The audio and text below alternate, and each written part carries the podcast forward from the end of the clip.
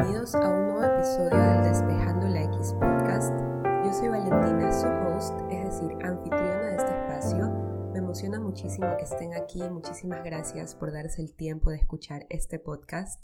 Comenzamos un nuevo mes y qué mejor manera de comenzar un nuevo mes que aprendiendo de un nuevo hábito. Y digo esto porque justamente de esto se trata este episodio, de aprender el nuevo hábito de hacer journaling. Ayer puse en mis historias que adivinen de qué se iba a tratar el episodio que estaba dispuesto a salir hoy, miércoles, y ustedes decían que eh, querían un episodio de journaling porque no sabían cómo hacerlo, no sabían de qué se trata, no saben cómo incorporarlo a su rutina. Y aquí estoy, su fiel servidora, haciendo lo que ustedes me piden. Eh, yo creo que el journaling es una herramienta muy poderosa cuando aprendes a utilizarla cuando le haces parte de ti, cuando le haces parte de tus metas, de tus proyectos, eh, funciona muy bien para todo este tipo de cosas. En particular, para mí el journaling ha sido eso precisamente, ha sido una herramienta de autoconocimiento y también una herramienta que me ha ayudado a manifestar, a manifestar proyectos, a manifestar sueños, a manifestar, por ejemplo, mi cuenta de TikTok que ya va a tener casi 150 mil seguidores, también a manifestar mi crecimiento en Instagram, no tanto como un número de seguidores, sino como eh, una constancia de mi parte, un compromiso de realmente hacer mi contenido con estrategia y con una meta detrás, ¿verdad? Para que le sirva a muchas personas y que todos aprendamos y crezcamos juntos. Con el journaling también pude manifestar este podcast y muchos viajes que voy a tener este año. En dos semanas voy a mi primer viaje que había manifestado el año pasado. Así que sí, yo creo que el journaling es una herramienta muy poderosa que no solo para manifestar, sino también para autoconocerte y procesar emociones que cuando las tienes en tu cabeza se ven tan grandes, pero cuando ya las plasmas en un papel te das cuenta de que quizás no eran tan grandes y tan imposibles como las estabas pensando. Yo comencé a hacer journaling de hecho, el año pasado por estas fechas, es decir, aproximadamente el, el 15 de marzo más o menos. Eh, ¿Por qué lo comencé justamente en esa fecha? Porque en el 2021 yo me fui de viaje a Estados Unidos, estuve viviendo en Estados Unidos durante cuatro meses y medio. Fui a estudiar allá, también a pasar un tiempo con mi familia que viven allá, con mi hermana, mis sobrinos y de paso también eh, aproveché a viajar a algunos estados, a conocer, me fui a New York por primera vez, fue una experiencia totalmente inolvidable y este, este viaje a Estados Unidos, esta meta de vivir allá un tiempo, fue un proyecto que yo tenía en mi mente desde aproximadamente el 2020, cuando comenzó la pandemia, porque este, esto de estar encerrada, no poder salir, lo único que me hacía dar ganas era de viajar, no sé si a ustedes les pasaba. Ese era como mi, método de escape de la realidad, el ponerme a imaginar viajes, ponerme a planificar viajes, solamente eh, sin, no, no, tenía ni plata, les soy sincera, no tenía ni plata ni nada, ni siquiera tenía visa, pero solo el hecho de imaginarlos, de pensarlos, de planificarlos, eh, me hacían, me ayudaban muchísimo a controlar la ansiedad eh, durante el tiempo de pandemia.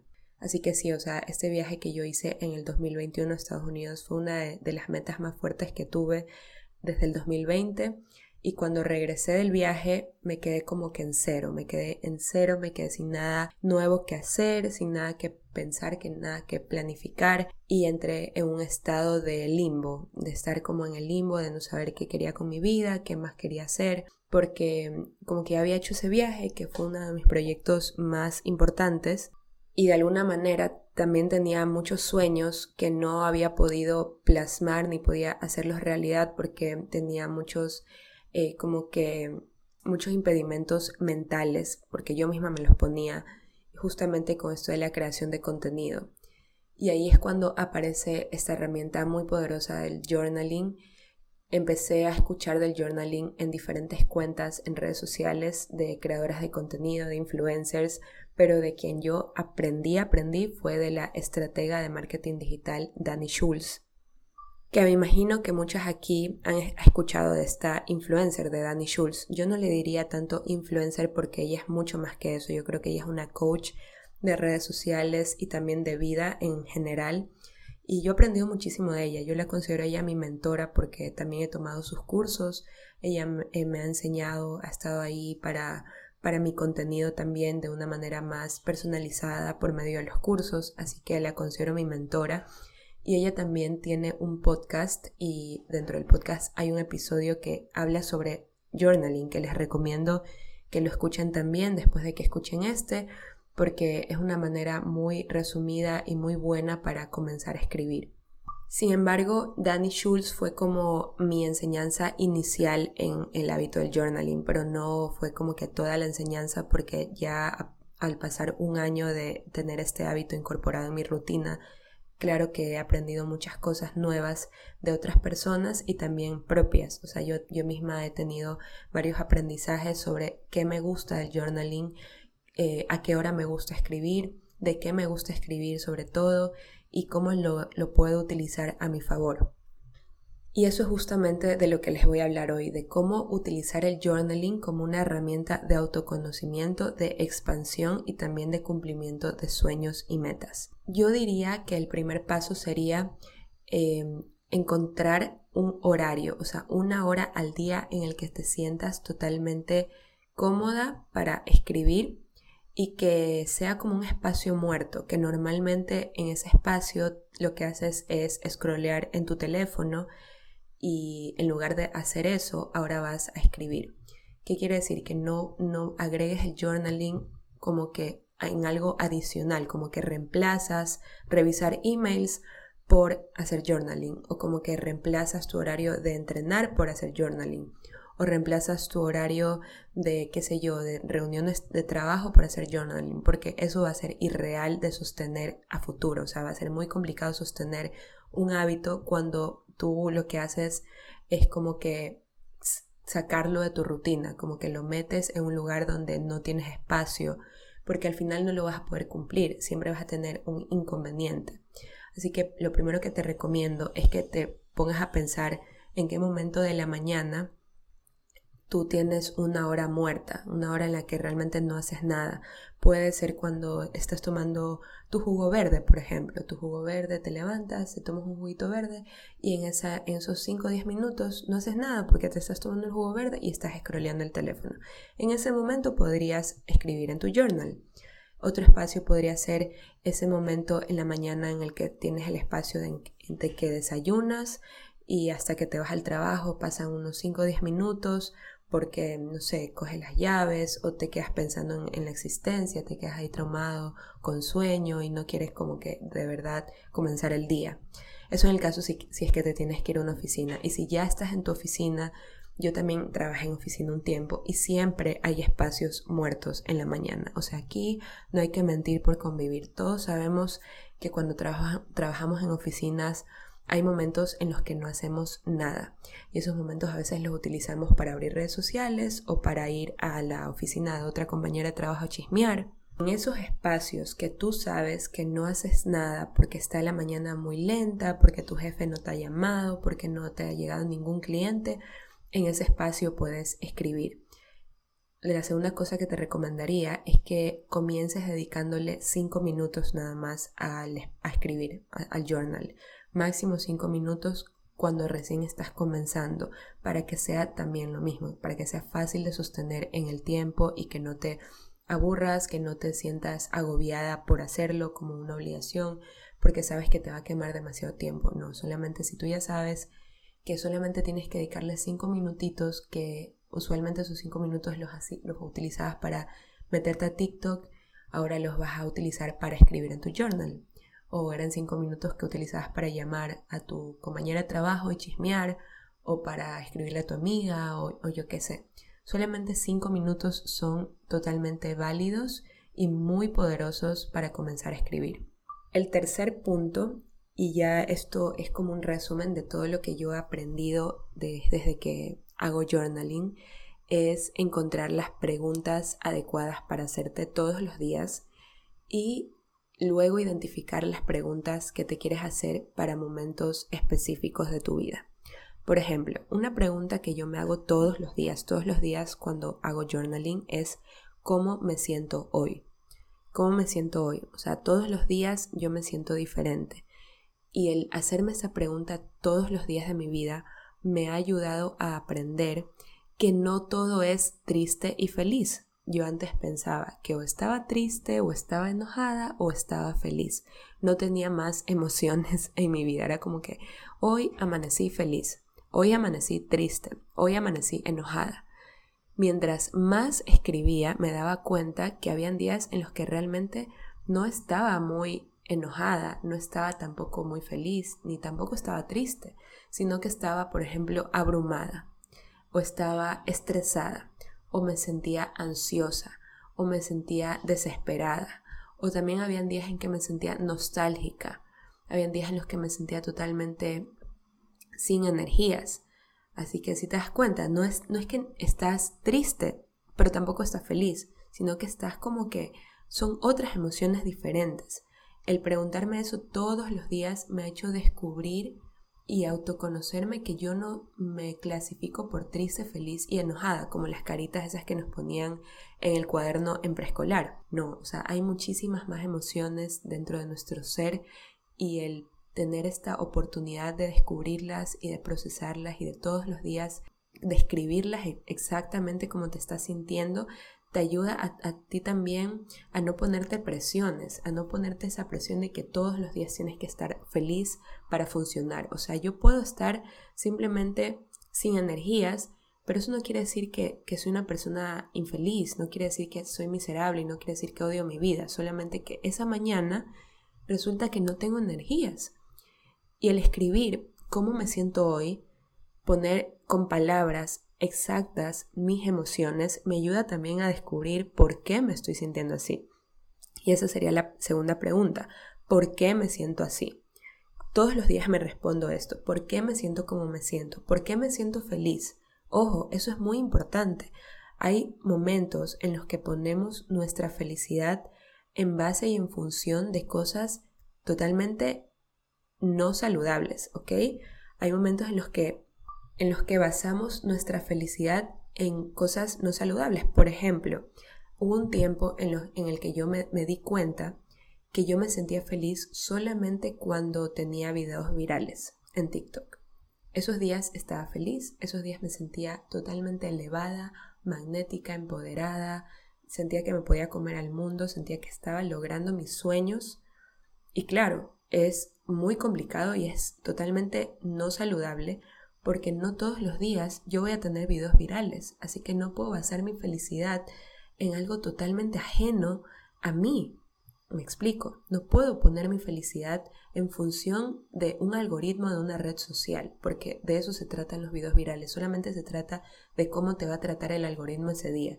Ni siquiera se trata de que si tu contenido es bueno o malo, solamente ese día el algoritmo le cogió la, la, la gana de pegar tu video, de mandarlo al mundo y ya está. Eso no quiere decir que hiciste un mejor o peor trabajo, ¿ok?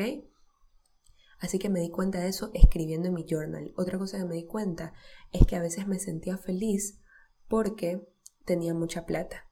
Y estoy siendo totalmente sincera con ustedes, baby. Yo, ustedes saben que este espacio es para ser honestos. Hay días, hay semanas, hay meses en los que tengo más plata que otros meses. Es normal, o sea, cuando tienes una empresa, no todos los meses van a ser iguales, no todos los meses vas a facturar lo mismo, no todos los meses hay el mismo comportamiento de compra, ni todos los meses la inflación es igual, o sea, eso es una cosa totalmente em, ajena a ti, o sea, pasan tantas cosas, influyen tantos factores en el mundo que no todos los meses vas a tener la misma cantidad de dinero en tu cuenta. Hay meses en los que tendrás muchísimo dinero y hay meses en los que tendrás poco, ¿ya? Y yo había basado mi felicidad por mucho tiempo en cuando tenía plata. Yo no sé si has escuchado ese meme, mi lugar favorito soy yo cuando tengo plata.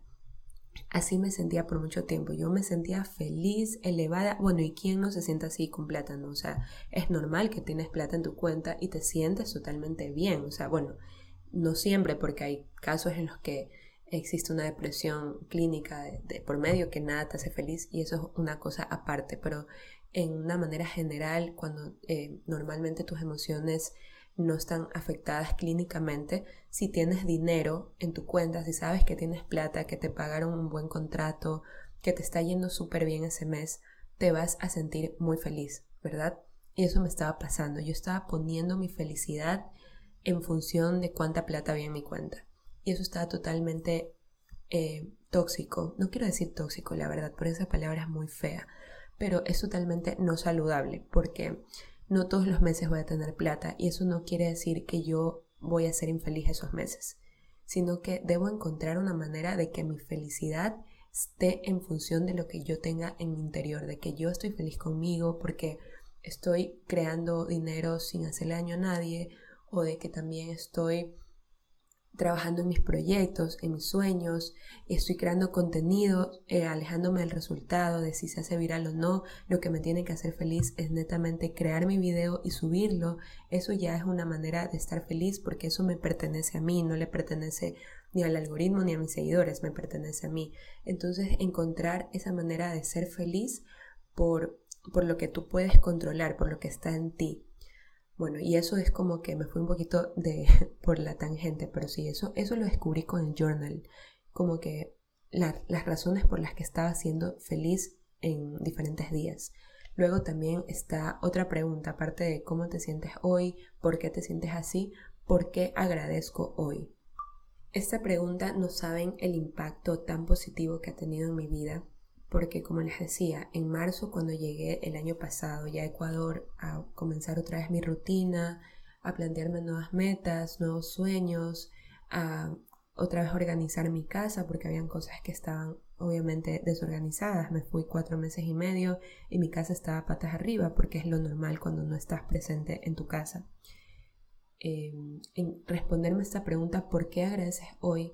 me ayudó a mantenerme en constante agradecimiento y alejada de la queja. Yo me había dado cuenta que por mucho tiempo tenía una narrativa de quejas, como que, oh my god, mi casa está mal, no tengo muebles. En ese tiempo yo todavía no, había eh, renovado mi sala, entonces tenía un solo mueble que mis perros lo habían dañado y verme, ver todos los días ese mueble me daba coraje porque me daba desesperación verlo dañado. Y estaba en esta narrativa de queja de por qué no tengo muebles, por qué mi casa se ve así, por qué mi casa está patas arriba, por qué ahorita no tengo plata para comprar porque estaba súper gastada de mi viaje y no podía eh, darme ese lujo de comenzar a renovar la sala de buenas a primeras, tenía que esperar un tiempo para hacerlo. Y estaba como que siempre quejándome por todas esas cosas que no había hecho. El comenzar a escribir todos los días, por qué agradezco hoy, me ayudó a mantenerme tan sobre la tierra. Es como que en lugar de pensar que no tengo sala, porque no tenía muebles, no tenía mesita de centro, etc., agradecía por el hecho de tener un hogar, de tener esa preocupación. O sea, imagínense el privilegio de tener la preocupación de que no tengo sala. O sea, hay personas que literalmente están afuera de los hospitales esperando un familiar eh, o están dentro de un hospital en una sala de UCI y yo estaba totalmente en una queja, un estado de escasez extrema amargándome y amargándome el día y amargándole el día a mi esposo porque yo no tenía sala, imagínense, o sea, ahora que me pongo a pensar en eso, me doy cuenta de, del error que estaba cometiendo, que era quejarme por algo tan banal. El agradecer todos los días me ha ayudado a mantenerme en ese estado, un estado expansivo, un estado de real crecimiento. Mientras más agradeces por todo, todos los días, por el tiempo, por la salud, por la salud de tu familia, por tu hogar, por tu trabajo, por tener un techo. Realmente hizo un cambio muy, muy bueno para mi vida, o sea, muy positivo, me mantuvo enfocada en lo importante sin tampoco descuidar esas cosas, ¿no? Al final sí pude restaurar mi sala después de 3, 4 meses que ya me eh, mejoré mi situación económica después de todo lo que gasté en el viaje. Tuve la oportunidad igual de arreglar mi sala, o sea, no es que la dejé de hacer, solamente que ya lo hice con otro con otro pensamiento, con otras energías, ya no estaba enfocada en Dios mío, qué estrés no poder tener arreglada mi sala. Estas son las tres preguntas que yo comencé a responder todos los días, cinco minutos de mi día, nada más, solo cinco minutos. Y esto lo hice aproximadamente durante de tres a seis meses. No les voy a mentir, habían días en los que no lo hacía porque me olvidaba o porque eh, se me complicaban las cosas, tenía que salir o lo que sea, pero al menos la mayoría de días de mi semana sí trataba de hacerlo. Y ahora vienen las preguntas para momentos específicos, que son como cuando terminas un mes. Eh, ese tipo de cuestionario lo comencé a hacer a partir de junio, que fue cuando comencé a crear mi contenido. Y era como, eh, eran tres preguntas, si no me equivoco. La primera decía, ¿qué esperas para este mes? No, no, miento. La primera decía, ¿qué agradeces del mes que acaba de pasar? Siempre comenzando por el agradecimiento. La segunda pregunta que me respondía todos los meses era, ¿qué esperas de este mes? No tanto como una expectativa, sino como que en qué manera quieres que este mes te sorprenda a ti.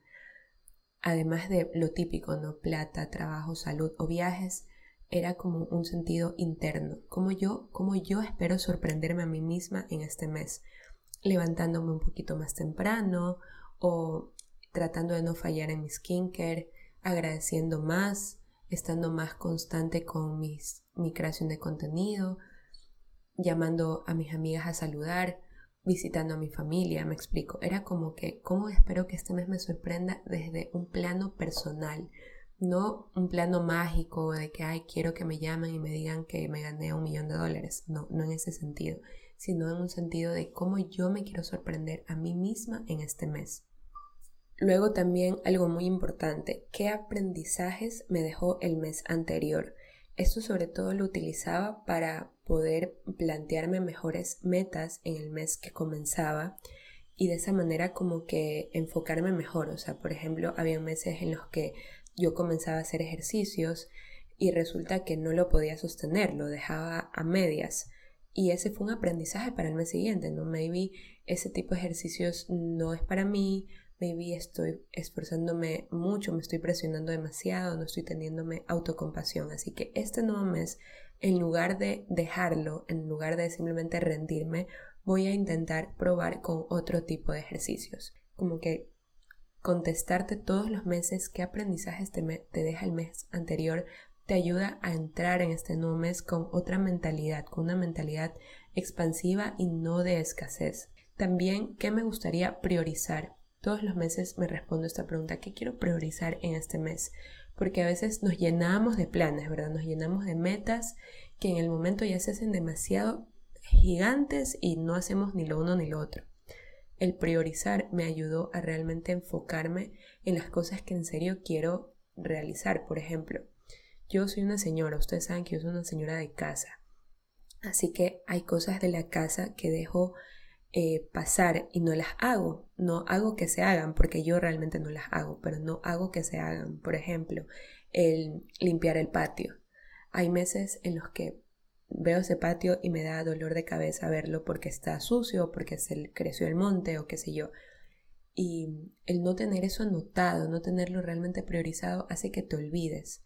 Así que bueno, yo todos los meses pongo ese tipo de prioridades hacer que el patio se limpie. Yo no lo voy a limpiar, obviamente, pero sí buscar a la persona, llamar al señor, agendarle una cita y que venga a por favor a limpiar el patio. Como que priorizar me ha ayudado a realmente enfocarme en las cosas y hacerlas, cumplirlas. De una manera mágica de realmente se hacen. Y bueno, no es de una manera mágica, se hacen con acción, con decisiones, porque tú te planteas esa meta, te planteas priorizar ese tipo de cosas y las logras.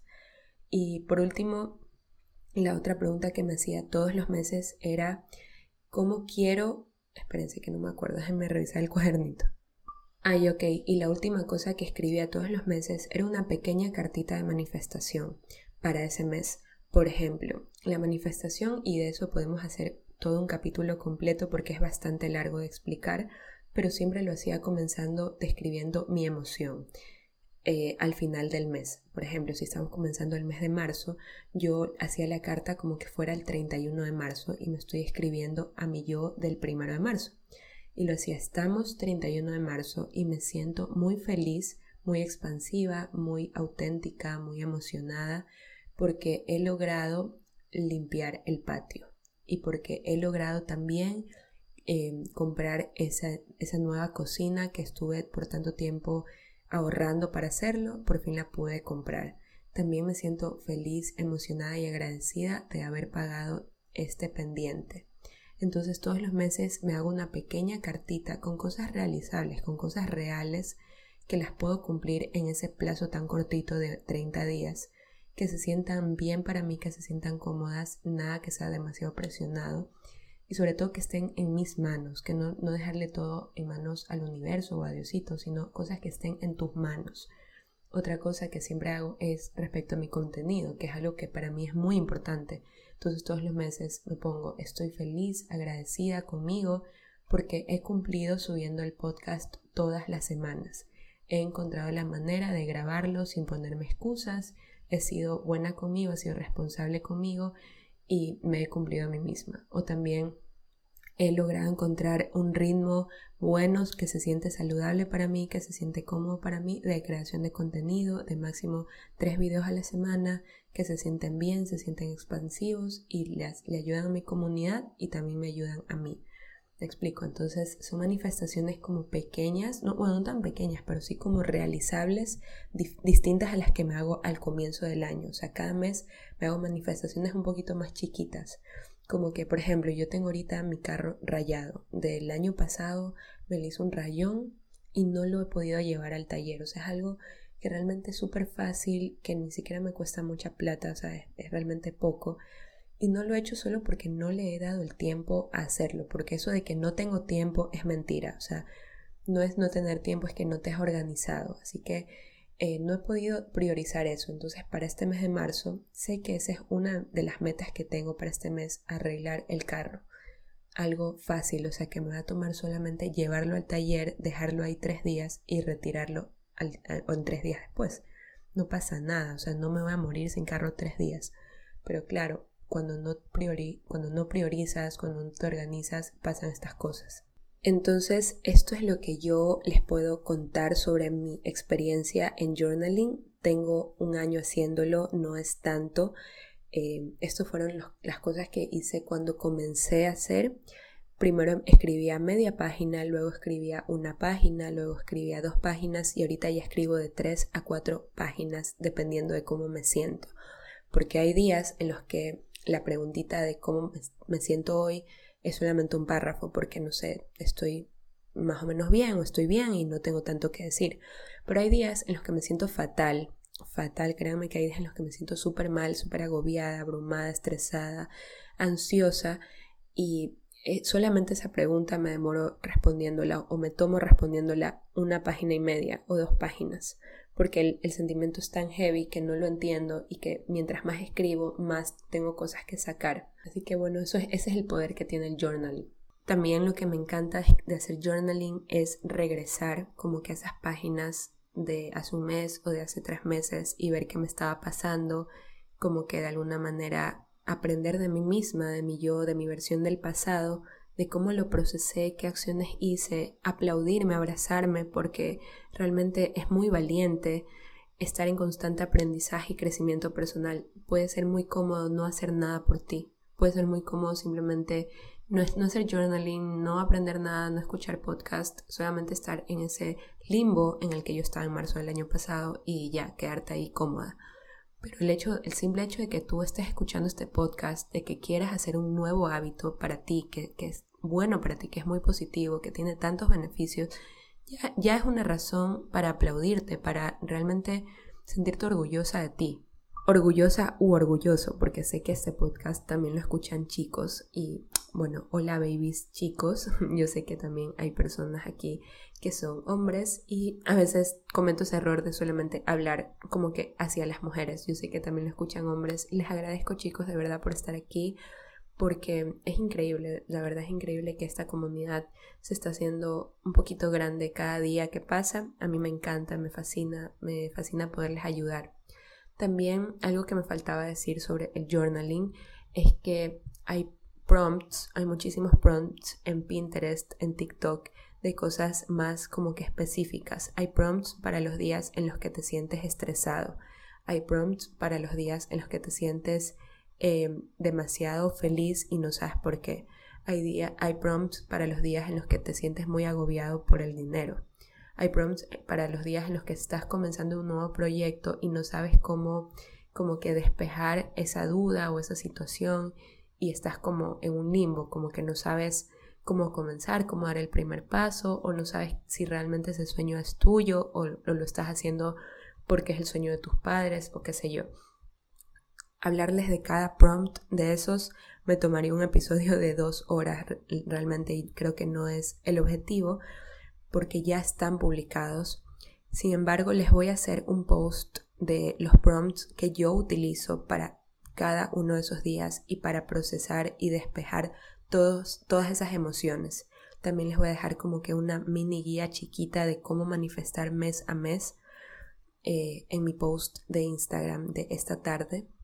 Así que eso, babies, realmente me siento demasiado feliz de que estén aquí, de que escuchen este podcast. No saben lo que significa para mí que ustedes escuchen el podcast, porque el podcast es mi bebé. O sea, de todos mis proyectos, el podcast yo lo considero mi bebé.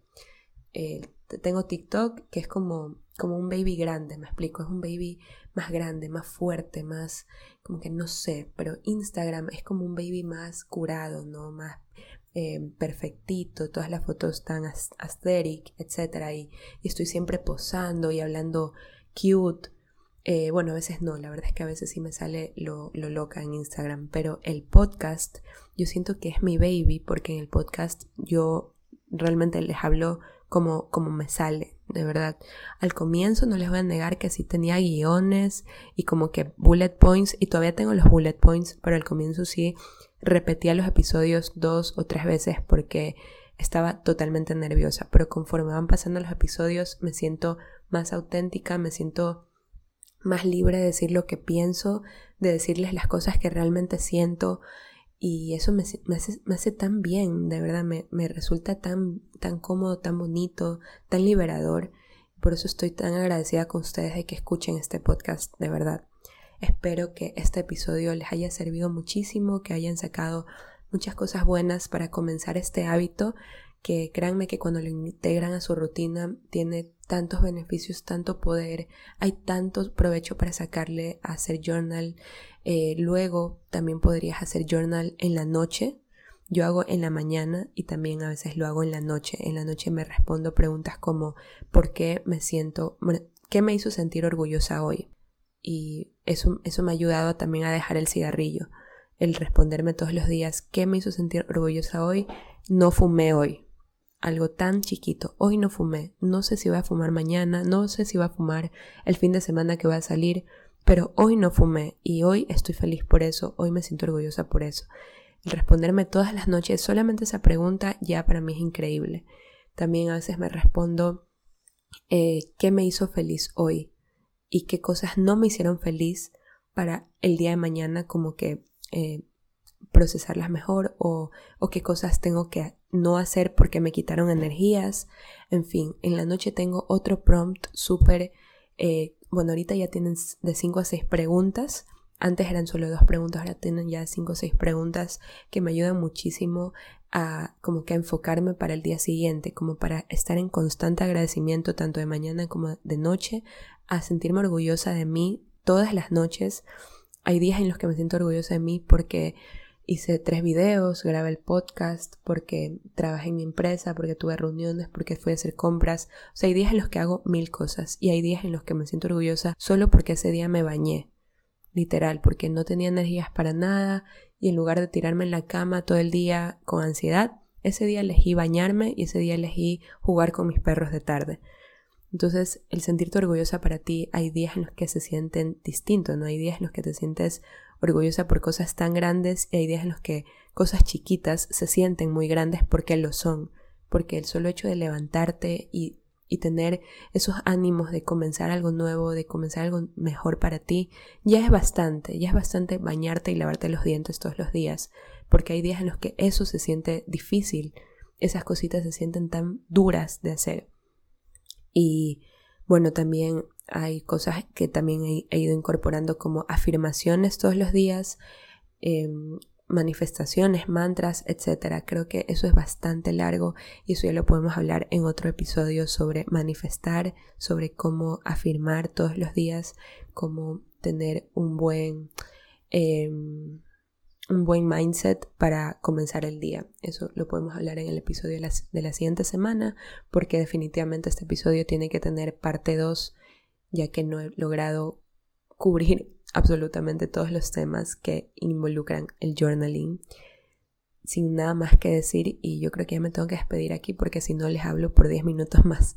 Este tema me encanta, me fascina de verdad porque me ha ayudado tanto y estoy tan agradecida con el journaling y también con Dani Schultz que fue como mi mentora en este proceso, con Isa García que también es otra creadora de contenido en Instagram ella también habla mucho sobre journaling y de hecho ya vende journals. Yo no he comprado ninguno de esos journals porque ya tengo, yo me compré en Estados Unidos y estoy comprometida a utilizar todas las cosas que compro y no caer en ese consumismo de tener y tener y tener y no utilizar. Entonces cuando me gaste todas mis agendas, absolutamente todas mis agendas, me compraré algún journal de Isa, que yo sé que ella va a sacar muchísimos más.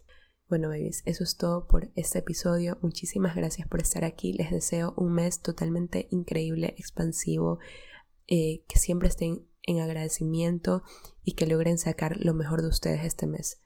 Un beso grande, babies. Las veo en el los veo, perdón, los veo en el siguiente episodio. Bye.